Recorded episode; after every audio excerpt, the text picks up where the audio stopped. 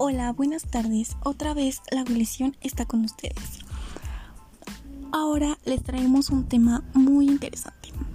Les vamos a hablar sobre la importancia de la preservación de la biodiversidad.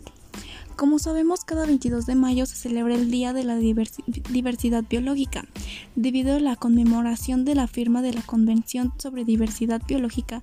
Con motivo de abordar esta temática, analizamos la importancia de la biodiversidad en nuestros días desde el aporte y conocimientos de la doctora en Biología e Investigación del INTA. Bueno, la biodiversidad como concepto multidimensional dimensional, la concepción de la biodiversidad biológica o diversidad es definida según las noticias unidas desde el concepto multidimensional, perdón, que incluye genes, especies, ecosistemas y sus funciones.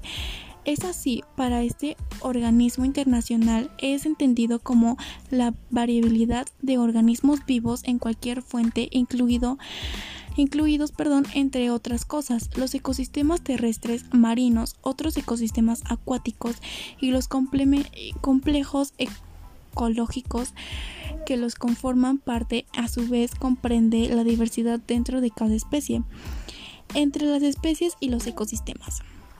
Bueno, actualmente se calcula que la biodiversidad está sufriendo una veloz reducción como consecuencia de una elevada tasa de extinción de especies. Esta situación estaría relacionada al accionar del ser humano y se le atribuye, entre otras cosas, a la contaminación del aire, agua y suelo. La conversión de hábitats naturales en las tierras de agricultura, ganadería intensiva, urbanización y mínimas degradaciones de ambiente, desertificación.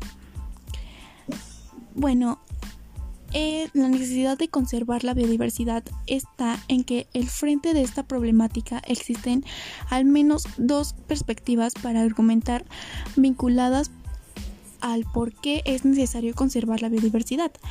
Por otro lado, desde un punto de vista moral y biocéntrico, se puede pensar que la biodiversidad es misma que tiene el valor insectico en ser en el ser humano, que tiene la obligación de conservar el medio del que utiliza para desarrollarse. En este sentido, y desde un enfoque más filosófico, cabe preguntarse hasta qué punto el ser humano tiene derecho a manipular los sistemas naturales y los seres vivos. Parlamentariamente y desde un punto de vista práctico y antropocénico, es necesario conocer al valor de la biodiversidad dado por los beneficios de los que le ofrece la naturaleza al ser humano. Como muestra de esto, se reconocen diferentes recursos naturales de los que se beneficia el ser humano, muchos de ellos utilizados directamente para la alimentación, como la agricultura, la cría de animales, ambas a partir de la domesticación de especies salvajes, la cosecha directa, como la pesca, entre otras cosas la variabilidad biológica en todos los productos y recursos que surgen de la naturaleza y que son aprovechados en el mercado dependen directa o indirectamente de la variabilidad biológica. La biodiversidad determina las interacciones entre los seres vivos, las cuales son extremadamente complejas.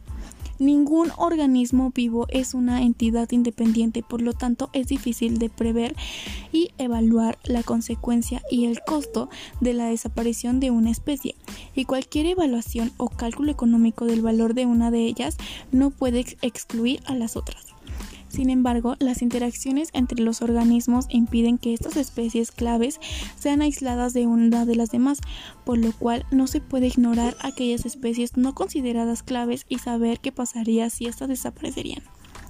Los desafíos que se presentan para la preserva son las decisiones que toma el ser humano con respecto al uso de los recursos naturales.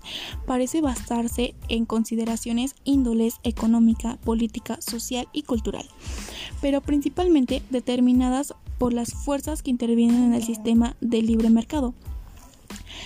Por otra parte, los recursos económicos destinados a los planes de muchos casos implican altos costos sociales, el dinero utilizado que deja de ser destinado para la reducción de la, de la pobreza perdón, y la creación de áreas protegidas en un aula, las opciones de uso y beneficio económico para la comunidad local, entre otros conflictos. Así es como debemos de preservar la vida marina por estas perdón, la biodiversidad. Por estas cosas es que nosotros nos tenemos que tomar un momento para ponernos a pensar en todo el daño que le causamos a este mundo.